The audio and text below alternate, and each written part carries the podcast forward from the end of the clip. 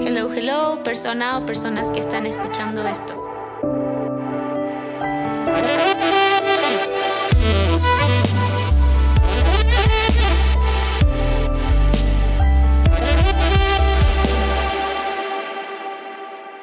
Bienvenidos a un episodio más de este podcast. Yo soy su host Alma. Y yo soy su otra host Jimena. Y el día de hoy les queremos hablar de un tema complejo que es universal y que todos deseamos y anhelamos y también hemos vivido o queremos vivir. El amor sin culpas. La semana pasada hicimos una encuesta desde el Instagram de Jimena y bueno, hicimos muchas preguntas y agradecemos que todos ustedes se tomaron el tiempo de responderlas y pues justo hoy vamos a platicar un poquito más sobre ellas. La primera pregunta que hicimos y la cual vamos a tratar es, ¿alguien o algo ha influido en tu forma de ver las relaciones? Sus respuestas fueron sí, familia, amigos, relaciones pasadas, películas y series. Alma, en tu caso, ¿te ha pasado? Y si te ha pasado, ¿qué ha influido? Pues yo creo que desde chiquita yo veía estas películas donde la mujer exitosa vivía en Nueva York con su departamento, pero siempre estaba sola. Entonces, eh, pues eso, como que de cierta manera me hizo darme cuenta que una mujer exitosa no podía tener hijos, no podía casarse, eh, tenía, estaba generalmente sola. Y entonces como que desde chiquita yo me compré esa idea y siento que muchas y muchos de, no, o sea, ¿para qué quiero una relación? Porque eso me va a hacer verme débil. Y también siento que una serie que influyó demasiado fue Gossip Girl. Totalmente. Se normalizó muchísimo donde Chuck y Blair eh, peleaban, Chuck le ponía el cuerno, eh, la humillaba, un día casi le pega, pero al final tenían su happy ending. Entonces muchas, como que decíamos, ay, yo soy, yo soy Blair, eh, pero al final me quiere, al final el amor lo vale. Y siento que influyó demasiado. Sí, totalmente. Yo igual, yo igual creo, o sea, y a pesar de que tenemos como una mini brecha generacional entre tú y yo, Em, para mí también Gossip Girl influyó muchísimo, o sea, en una de mis relaciones de puberta, em, yo la neta sufrí demasiado con este güey, o sea, me puso el cuerno muchas veces, pero yo lo normalicé porque yo lo veía en la serie a cada rato, o sea, yo veía que se peleaban y que este güey casi le pegaba, pero al final de cuentas era como, tú sabes que eres la número uno y tú sabes que solo te quiero a ti. Y entonces en mi mente, yo, en una mente puberta, apenas como que captaba esto y fue como, ah, ok, o sea, el amor se trata de esto, el amor es fuerte si perdonas cosas. Y también algo que yo noté mucho es que, o sea, si hubieran ahorrado toda la serie, si literal alguien, o bueno, Chuck, le hubiera dicho las Three Words, A Letter, Say It and I'm Yours de I Love You. Eh, y se hubieran ahorrado todo, porque ahí fue una guerra de poder donde Chuck nunca le quiso decir a Blair que neta la quería y pues se cayó y entonces por eso siempre tienen estos problemas y siento que en la vida real pasa mucho, es esta guerra de poder de si te digo que te quiero, si demuestro un poquito de interés, te voy a dar cierto poder sobre mí y entonces siento que mucha gente eh, esconde sus sentimientos reales. Y qué eso, no, también esto lo aprendimos por esa serie, o sea, no solo por esta serie, yo creo que por muchas. El hecho de el te amo, yo creo, yo creo que es como formalizar o de cierta manera saber qué estás sintiendo, saber que estás enamorado y es como, no, esto es darle un paso a que rompa mi corazón, porque fue lo que vimos en esa serie, cuando en realidad el decir te amo no debe ser condena, o sea, debería de ser como un, wow, te amo y ya, y simplemente decirlo, ¿no? Exacto. Y por ejemplo, una de las preguntas que hicimos es, ¿te has callado cosas por miedo a cómo reaccione esa persona? ¿Qué fue lo que pensaste que iba a pasar? Sus respuestas fueron que se iba a enojar, que la relación iba a terminar, el miedo al rechazo, que lo voy a asustar o la voy a asustar con mis sentimientos eh, y pues justo que no se quieren ver como intensos o locos. También creo que en todas estas respuestas se ve como un miedo a la soledad, de en cierta parte una baja autoestima, el, el creer que necesitas a alguien para estar feliz o el creer que necesitas que alguien te quiera a ti antes de quererte tú misma, que hay algunas excepciones, pero a veces por este miedo, por esta, por esta angustia de no querer estar solos, soportamos muchas cosas que no deberíamos de hacer. Y entonces se refleja ahí también como todos estos cuentos con los que alguna vez crecimos, de que la princesa siempre termina con el rey, em, la bonita siempre termina con el bonito, el popular con la popular y, todos estos em, estereotipos que tenemos. Y entonces, por este miedo, no decimos lo que sentimos, aunque nos estemos, aunque estemos explotando de amor, simplemente es como, ah, no, si se lo digo va a salir corriendo o si se lo digo me va a decir una intensa. Pero yo lo que aquí les digo es, lo que esa persona diga habla más de ella que de lo que eres tú. Si esa persona dice que eres una intensa, entonces, si, si dice que eres una intensa porque le dijiste te amo, entonces esa persona tiene a lo mejor un problema de inteligencia emocional, una un problema de, no sé, de miedo al compromiso. No es que tú estés loca, no es que tú seas una intensa, al contrario, tú estás externando tus emociones, tú estás teniendo como esta asertividad y esta comunicación de decirle, ¿sabes qué me vale? Yo lo estoy sintiendo y te lo voy a decir. Si esa persona sale huyendo, pues perdón por decírtelo, pero no es para ti. ¿Tú qué opinas? Yo creo que es muy cierta esa frase de aceptas el amor que crees merecer. Y, o sea, porque muchas veces, por no decir esto, como que, o sea, tú dices, no, pues es que, no, yo no quiero andar contigo, así como amigos estamos bien. Pero en realidad tú te mueres por andar con esta persona. Y ahora de grande lo platico con mis amigas y nos damos cuenta de que, o sea, neta me moría por andar con esa persona, sí quería andar con él, llegar a la fiesta juntos. Y pues por ese miedo de no decir las cosas, aceptábamos esto de que nos encontramos en las fiestas, nos vemos eh, a escondidas, eh, no ando contigo, estoy con otras niñas, etcétera, ¿no? Y por ejemplo, a mí me pasó a los 16 años, tenía un cucaracho. Eh, ah, pausa comercial. yo utilizo mucho el, el término el cucaracho, el cacas, para referirme a los exnovios que de alguna u otra forma nos hicieron llorar, nos dañaron nuestro corazoncito, pero no es en serio, chicos, o sea, no, se lo tomen personal.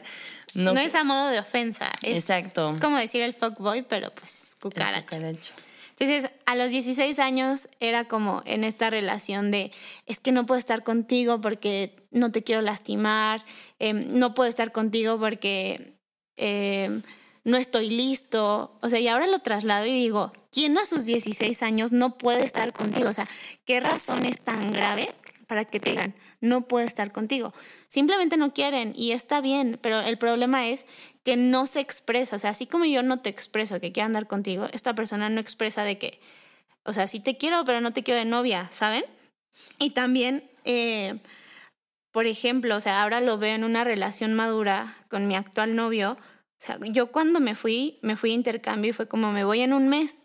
Y fue como, sin expectativas, sin nada, literal, los dos dijimos de que no, pues, o sea, eh, si me gustas, yo te gusto, y dejamos que las cosas fluyeran. Y pues hasta la fecha seguimos juntos, ¿no? Y ahora en, lo traslado ahora a una relación ya madura de tres años, me sigo callando cosas, bueno, me seguía callando cosas por este miedo de, como dicen, me voy a ver intensa, es muy pronto, y entonces fue como, no. Y justo escuché un podcast donde Viviana Serna, eh, quien no la conozca, es la novia de Diego Reyes, el futbolista, dijo como, o sea, yo desde el día uno dije, a ver, me quiero casar, quiero tener hijos, eh, me quiero ir a vivir a este lado, quiero trabajar en tal lugar. Y entonces, si estas personas como que se asustan y tal vez no quieren, pues no pasa nada. Al final, quienes se lo están perdiendo son ellos, no tú. Sí, yo creo que a mí me pasó que hasta que tuve el ejemplo de un amor bonito, hasta que lo viví, entendí que lo otro no había sido amor. Em, no sé, tuve dos, mis dos últimas relaciones se comparan muchísimo. En, voy a decir la primera. En la primera, eh, según yo, pues estaba con un güey más grande que iba a entender más las cosas, más maduro, más comprometido. Y para mi sorpresa resultó todo lo contrario. Em, cada que yo le hacía invitaciones con mis amigos, con mi familia, eh, no sé, a bautizos, X, me decía que sí y a la mera hora me dejaba plantada. Y ya con el tiempo entendí que era su miedo, su inmadurez al compromiso, porque de cierta manera no sé, no sé qué pasaba por su cabeza, si él pensaba que yo ya me quería casar con él, que ya quería tener hijos o qué, cuando solo era una invitación y nunca pudo hacer eso por mí. Cuando termino esta relación y entro a otra, fue todo lo contrario, o sea, yo entro con todos mis miedos, con todos mis prejuicios de la relación que venía cargando y entonces con esta persona llego y le digo, oye, este, ¿quieres venir a mi casa? Van a estar mis papás y mi hermana. Sí, sí, sí, no te preocupes, yo llego. Pero seguro, sí. O sea, como, ¿por qué me preguntas qué tiene de malo? Oye, ¿quieres venir a mi casa? Van a venir mis amigos. Ah, sí, jalo. Seguro, van a estar todos. No entiendo por qué me sigues haciendo estas preguntas. Si yo quiero estar contigo, me voy a dar la oportunidad de conocer a tus amigos y se los juro que a partir de eso él me enseñó a externar mis sentimientos porque dije, wow, neta, si una persona va a estar contigo es porque quiere, no va a estar, no va a estar con sus dudas porque no las va a tener. Y no va a estar poniendo pretextos. Y justo les decía, a mí me pasó esto que después de tres años de relación, a mí me seguía dando miedo externar ciertas cosas, pero justo externarlas te pone en un punto donde dices, a ver, yo voy para este lado y tú vas para este lado y, y, si tienen que cortar, pues está bien, pero si no, pueden encontrar un balance y entonces creo que esto es lo padre justo de decir las cosas, o sea, que pueden hacer la relación mucho más fuerte o también darse cuenta que pues cada quien está buscando otras cosas y no perder el tiempo, porque eso es lo que también pasa mucho, que muchas personas se quedan por costumbre. Totalmente. Em, voy a agregar una frase que me gusta mucho, que creo que queda que dice, descubrir lo que no quieres es tan importante como descubrir lo que sí quieres. Por eso esta pregunta surgió de que te has quedado en una relación por culpa y no por amor. ¿Qué era eso que te hacía sentir culpable? Muchos respondieron no corresponderle de la misma forma los años que llevamos juntos o el miedo a la soledad nuevamente. Entonces, Aquí yo lo que les diría y lo que también como que he aprendido es que tú no eres responsable de cómo reacciona la persona por lo que dices, pero sí eres responsable de cómo lo dices, en el tono en el que lo dices. Yo sé que obviamente un ya no te amo, ya no quiero estar contigo, no se puede maquillar y terminar sonar bonito, pero puedes hacerlo de una manera asertiva, porque como decía esta frase de descubrir lo que no quieres, saber que ya no quieres estar con esta persona, te va a enseñar a, buscar lo que sí quieres y a que no, obviamente es más fácil hacer las cosas más fáciles y, y mentir tal vez, pero eso no es lo que te va a llevar a algo bueno, a lo que sí quieres, a otra vez un amor bonito, un amor sano, un amor orgánico.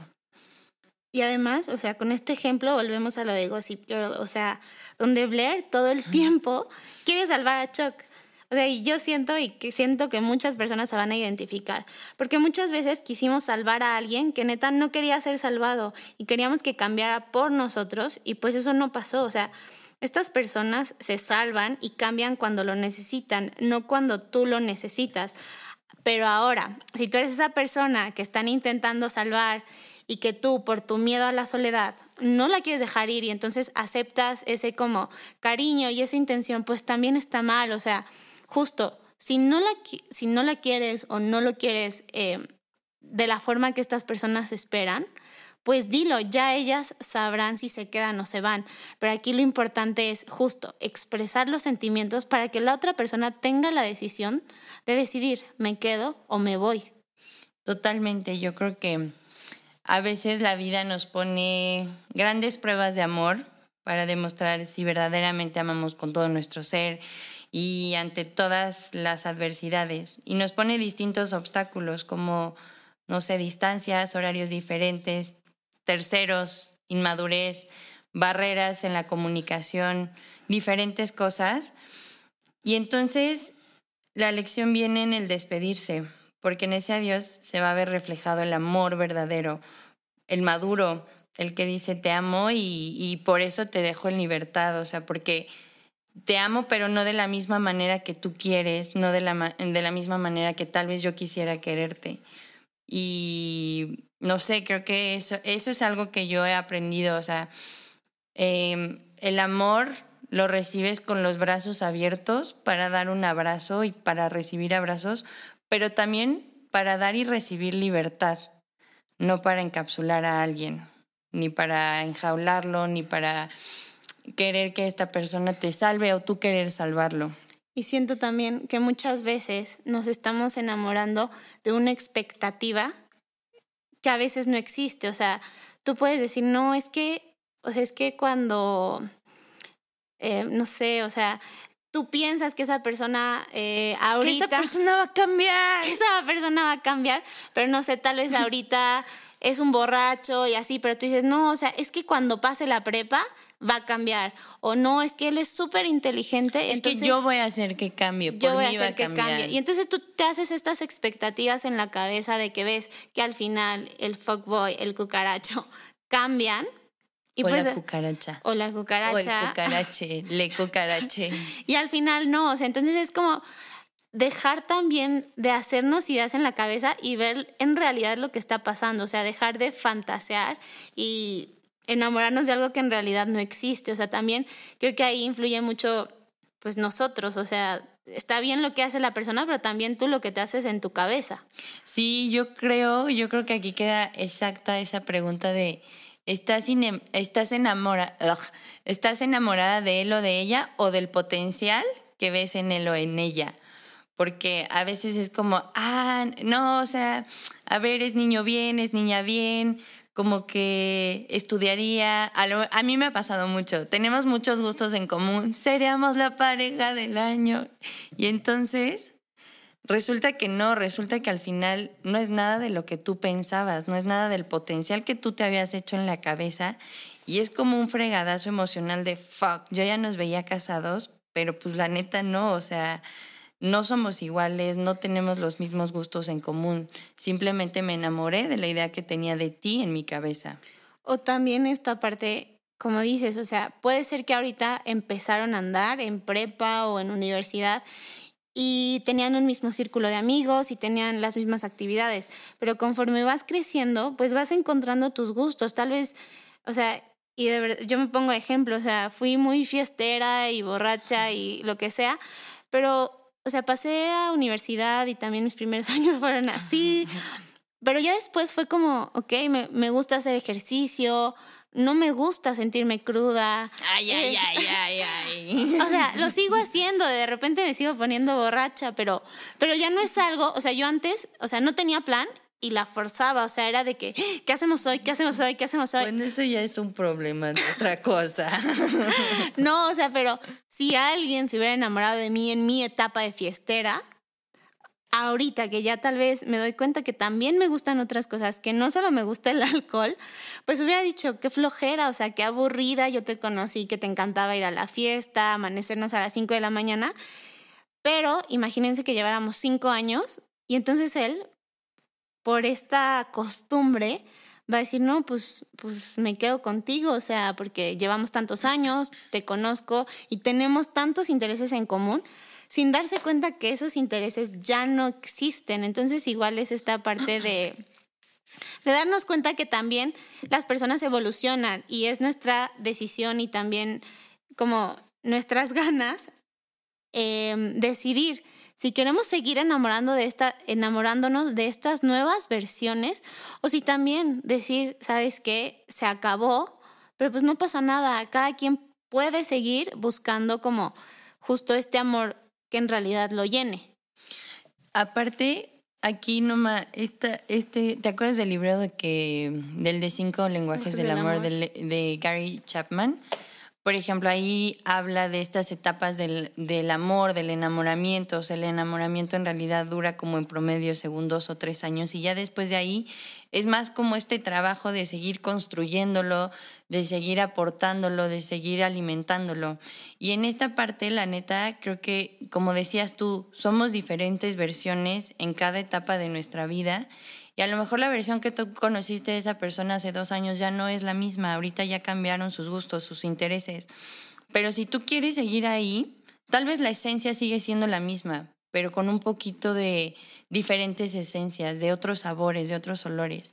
Y entonces ahí es tener el valor de hablar las cosas y decir, sabes que cambié esto y sabes que a lo mejor tú también cambiaste esto y a lo mejor hace en ese libro habla de los lenguajes del amor precisamente de que a lo mejor hay otras personas que son mucho de contacto físico, de que les gusta, les gusta que las abracen, que las besen, otras que les gusta el tiempo de calidad, que es como a lo mejor tener una cena, una buena conversación sin teléfonos, eh, no sé, platicar. Eh, el otro, ¿cuál es el otro? Actos de servicio donde yo te cocino, te, tal vez te lavo la ropa, te ayudo a hacer tu tarea, etcétera. ¿Y cuántos vamos? ¿Tres? ¿Cuál es el otro? El otro, bueno, no sé, o sea, son... Contacto físico. Contacto físico. Mm, bueno, ya después se los decimos, pero es como tú también buscar qué es lo que quiere tu pareja y ver si tienen eso en común y ver si tú se lo puedes dar y si él puede dártelo. Si no, aunque parezca de cobardes que se dan por vencidos, porque yo sé, yo sé, y eso también lo contestaron mucho en las encuestas, que crecimos con estas frases de el amor lo puede todo, eh, tienes que entregarte hasta quedarte sin nada, los celos los entre más celos más te quiere y todas estas frases, es olvidarlas y reconocer de que ya no hay amor, ya no hay nada que podamos hacer. Bye. O sea, no sé si nos volvamos a reencontrar, si nunca, pero créanme que es de valientes decir adiós y poner un punto final a las historias, aunque duelan. Pues sí.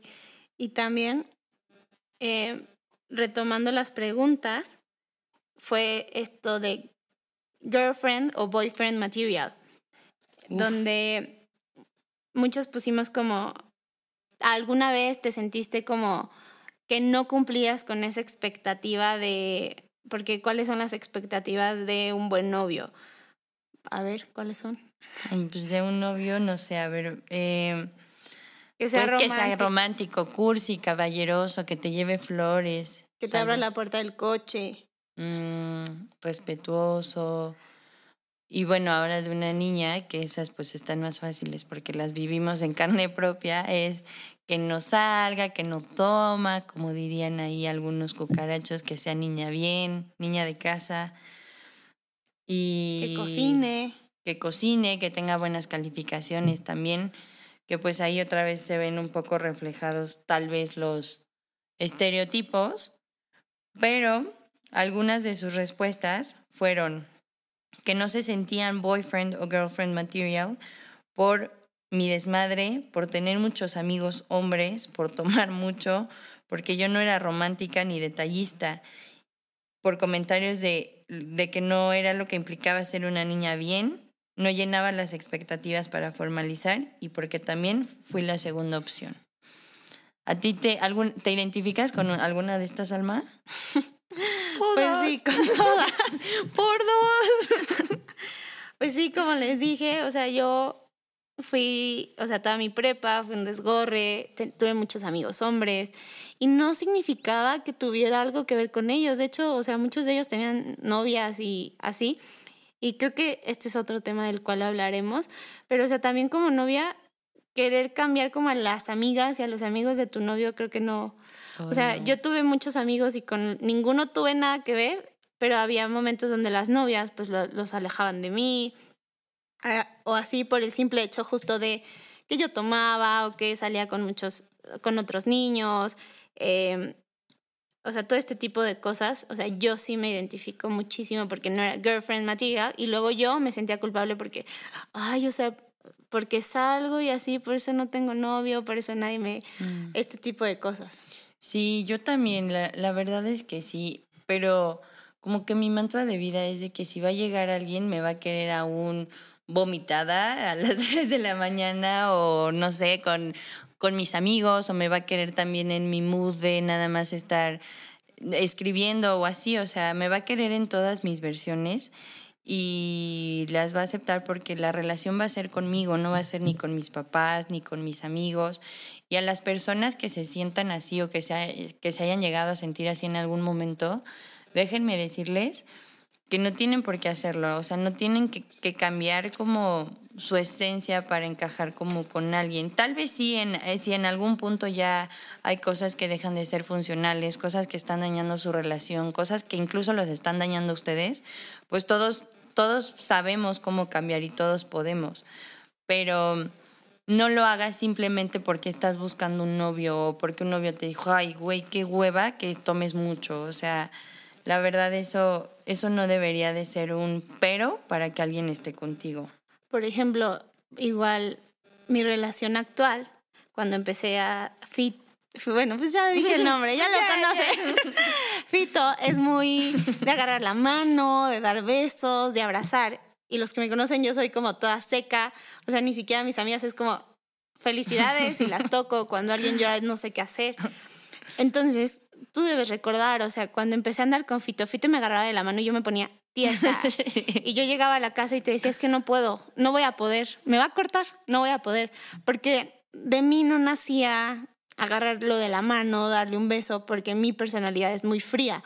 Sin embargo, o sea, Fito me dijo, no te preocupes, o sea, yo tengo muchos besos y abrazos para dar, o sea, no me importa que, que tú no me, los, no me los des, porque sé que esa no es tu personalidad. Y no me juzgó y no me obligó a me tienes que besar, me tienes que dar la mano. Simplemente después a mí me nacía, o sea, porque él lo hizo tantas veces y eh, era un sentimiento también nuevo para mí, porque yo nunca había tenido tanto contacto con alguien. Y entonces ahora ya me ves y creo que soy completamente diferente la persona de hace tres años, pero justo cambié por algo que iba a ser funcional para la relación y que al final nació desde mi corazón, no fue algo obligado. Sí, yo creo que cuando es obligado es cuando pesa, porque si no te nace... y aquí también me, me surge como otra, otra cosa que me acuerdo que era como, si en alguna vez, si tú no pedías algo porque según tú tenía que nacer de su parte. O sea, era como, yo no le pido que me traiga chocolates porque tiene que nacer de su parte. Oye, la persona no es adivino, la persona no sabe tus gustos, la persona no sabe qué es lo que quiere. Entonces, por eso es la importancia de tener la comunicación y de y de encontrar un punto medio en donde ambas personalidades funcionen y que digan, órale, vamos a hacer esto, llegar a acuerdos acuerdos mutuos y que los dos, em, que sea una relación consciente, concientizada, o no sé si se diga así, con consentimiento. Y también algo importante ahorita que hablaste de un acuerdo mutuo, es súper importante recordar que la relación es de dos, no de más, porque justo con esto de girlfriend y boyfriend, boyfriend material, vienen como muchos eh, comentarios de que tal vez yo me enamoré de un cucaracho que era muy perro o alguien se enamoró de una chava que es súper borracha y vienen estos comentarios de amigos de, neta te enamoraste de ella, es súper borracha, te va a poner el cuerno. O eh, te enamoraste de un güey que ha, tenido muchas novias y te dicen como, no manches, sigue queriendo a su ex o te va a poner el cuerno, etcétera. Y son estas cosas que a veces te dice la gente que justo influyen mucho en tener una relación o empezar a como que intimar más con algunas personas por el simple hecho de lo que dice la gente. Sí, creo que mm, creo que eso es súper importante y la neta todos deberíamos de hacerlo, más estando en un lugar tan chiquito como Pachuca que siempre es como, ah, él fue mi ex, ah, me lo dio, ah, él le puso el cuerno a la amiga de una amiga y te empiezan a llegar todos estos rumores cuando apenas llevas dos citas con el güey o con la niña y es como, fuck, es que ahora pues ya no voy a poder, es que ahora qué van a decir. Y de cierta forma creo que sí influye mucho lo que tu círculo social diga. Y este, ¿ya dijiste tu consejo? O sea, bueno, sí, pero como consejo, como, o sea, de amigos, no juzgues a la pareja de alguien más. Tú no sabes lo que está pasando ahí adentro. Obviamente no estoy hablando de que si ves que la maltratan y le pegan, pues te quedas callado o si ves que tal vez le están poniendo el cuerno y así. Pero yo creo que eso igual del cuerno pues está difícil porque muchas veces tú te metes y dices de que es que te pusieron el cuerno, pero tu amiga es como, ay, sí, lo odio, no sé qué, y pum, regresan, y la que queda mal ahí eres tú. Pero bueno, ese es otro tema. Pero, o sea, mi consejo que una amiga me dio fue como, justo sal, enamórate, conoce a esa persona, ustedes dos solos, sin la sociedad, sin publicarlo, porque igual estamos en una generación donde todo queremos publicar, para que así cuando salgas a la sociedad y lo hagas público, lo que te puedan decir te va a valer gorro, porque pues tú ya conoces a la persona, o sea, igual lo viví, Fito me lleva nueve años, entonces mucha gente podría decir, o sea, no manches, eres una niña, obvio te va a poner el cuerno. Fito tenía tatuajes, tiene piercings, entonces es como todo esto que la gente puede, puede tener este este estereotipo, ajá, de que no, pues, o sea, literal tiene pinta de fuckboy. Entonces fue como, al principio me daba miedo, pero como que dije, no, pues ya me voy, no pasa nada. Adivinen dónde estoy. y lo conocí y es una persona súper diferente a lo que yo me imaginaba, pero justo, me, o sea, cuando me empezaron a decir cosas, los, o sea, callé mis oídos y no quise escuchar más y me dediqué a conocerlo y pues hasta ahora llevamos tres años y pues creo que ha sido de las mejores decisiones que he tomado, no escuchar lo que digan los demás y hacer mi propia opinión sobre esta persona. Yo también em, me pasó lo mismo, o sea, cuando, cuando estuve con esta persona como a distancia, simplemente era como todo el mundo me preguntaba, ¿y cómo le hacen? ¿Y qué? Pero no te da miedo. Simplemente era como, él y yo sabemos lo que tenemos, la complicidad que tenemos y entre menos sepa el mundo mejor. Y así fue, así funcionó muy bien, funcionó lo que tenía que durar Em, el tiempo que estuve con él aprendí muchísimas cosas, aprendí como la confianza, la confianza que debes de tenerle a alguien y como dices tú, o sea, tener oídos sordos cuando neta tu corazón te está gritando de que, que amas a una persona y escucharlo. Y hablando de esto, la última pregunta que elegimos para hablar es, ¿Qué te gustaría escuchar para que te liberaras de aquella persona de la que no puedes alejarte? Sus respuestas fueron una puta disculpa, agradecimiento y validación de mis sentimientos.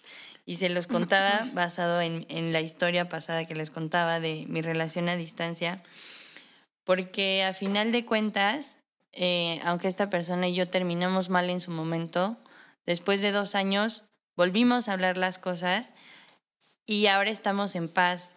Em, ambos reconocimos nuestros errores, reconocimos en que la regamos, pero sobre todo ya, no desde un lugar de odio, sino desde un lugar de amor. Y desde un lugar de amor verdadero en el aspecto que es como honesto y que te perdono lo que, lo que, los errores que cometimos y ya no te odio. O sea, quiero que sepas que ya no te odio porque a veces es lo, lo único que necesitas escuchar cuando te equivocaste y saber de que, ok, la regué, pero sé que no soy una mala persona, porque a veces creemos que estos errores nos definen y que ya no somos otra vez girlfriend material, que ya no nos van a poder querer, que somos un desmadre o todas estas cosas como pensamientos irracionales que llegan por una idea y por un simple error.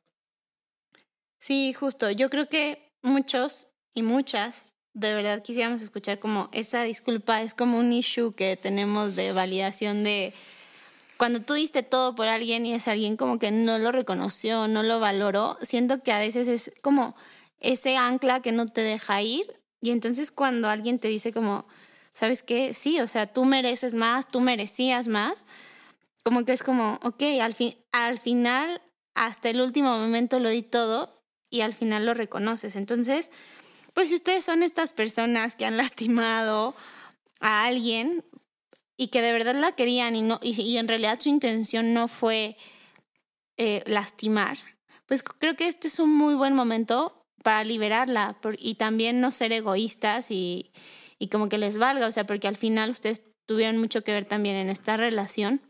Entonces, no, no necesariamente disculpas, simplemente dejar ir, como que hablar, porque muchas veces siento que eso es lo que se necesita para que la otra persona pueda seguir. Creo que es, em, yo lo veo como de esta forma, perdonar sin perderte, porque no, no porque perdones a esa persona quiere decir que ya otra vez vas a regarla y vas a cometer los mismos errores y vas a dejar que te hagan mensa. Simplemente es aceptar las cosas que son y decía hace rato que el amor verdadero es diferente, a veces como que viene en diferentes presentaciones, no necesariamente en la envoltura de pareja, a veces viene en la envoltura de amistad o incluso en el compañerismo, en el yo te acepto, es tal vez un yo te impulso hasta donde llegues, incluso aunque no lleguemos juntos. Y no sé, eso para mí es una, una gran lección que quería compartírselas.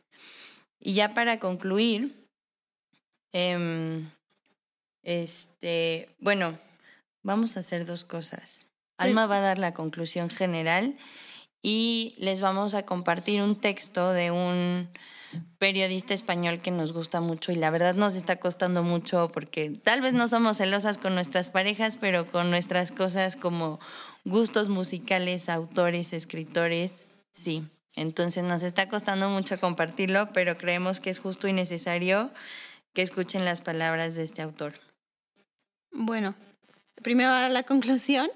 Eh, en resumen, no se guarden las cosas.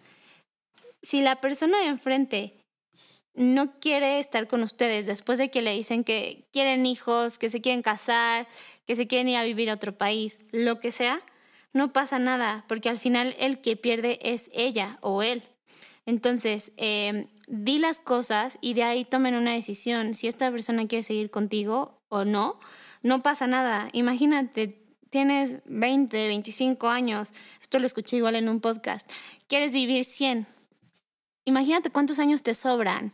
Te sobran 75 años para seguir conociendo a personas que unos de esos 75 años seguramente vas a conocer a alguien que quiere ir hacia el mismo lado que tú. Entonces, no te estanques con alguien por costumbre o por culpa o por lo que sea.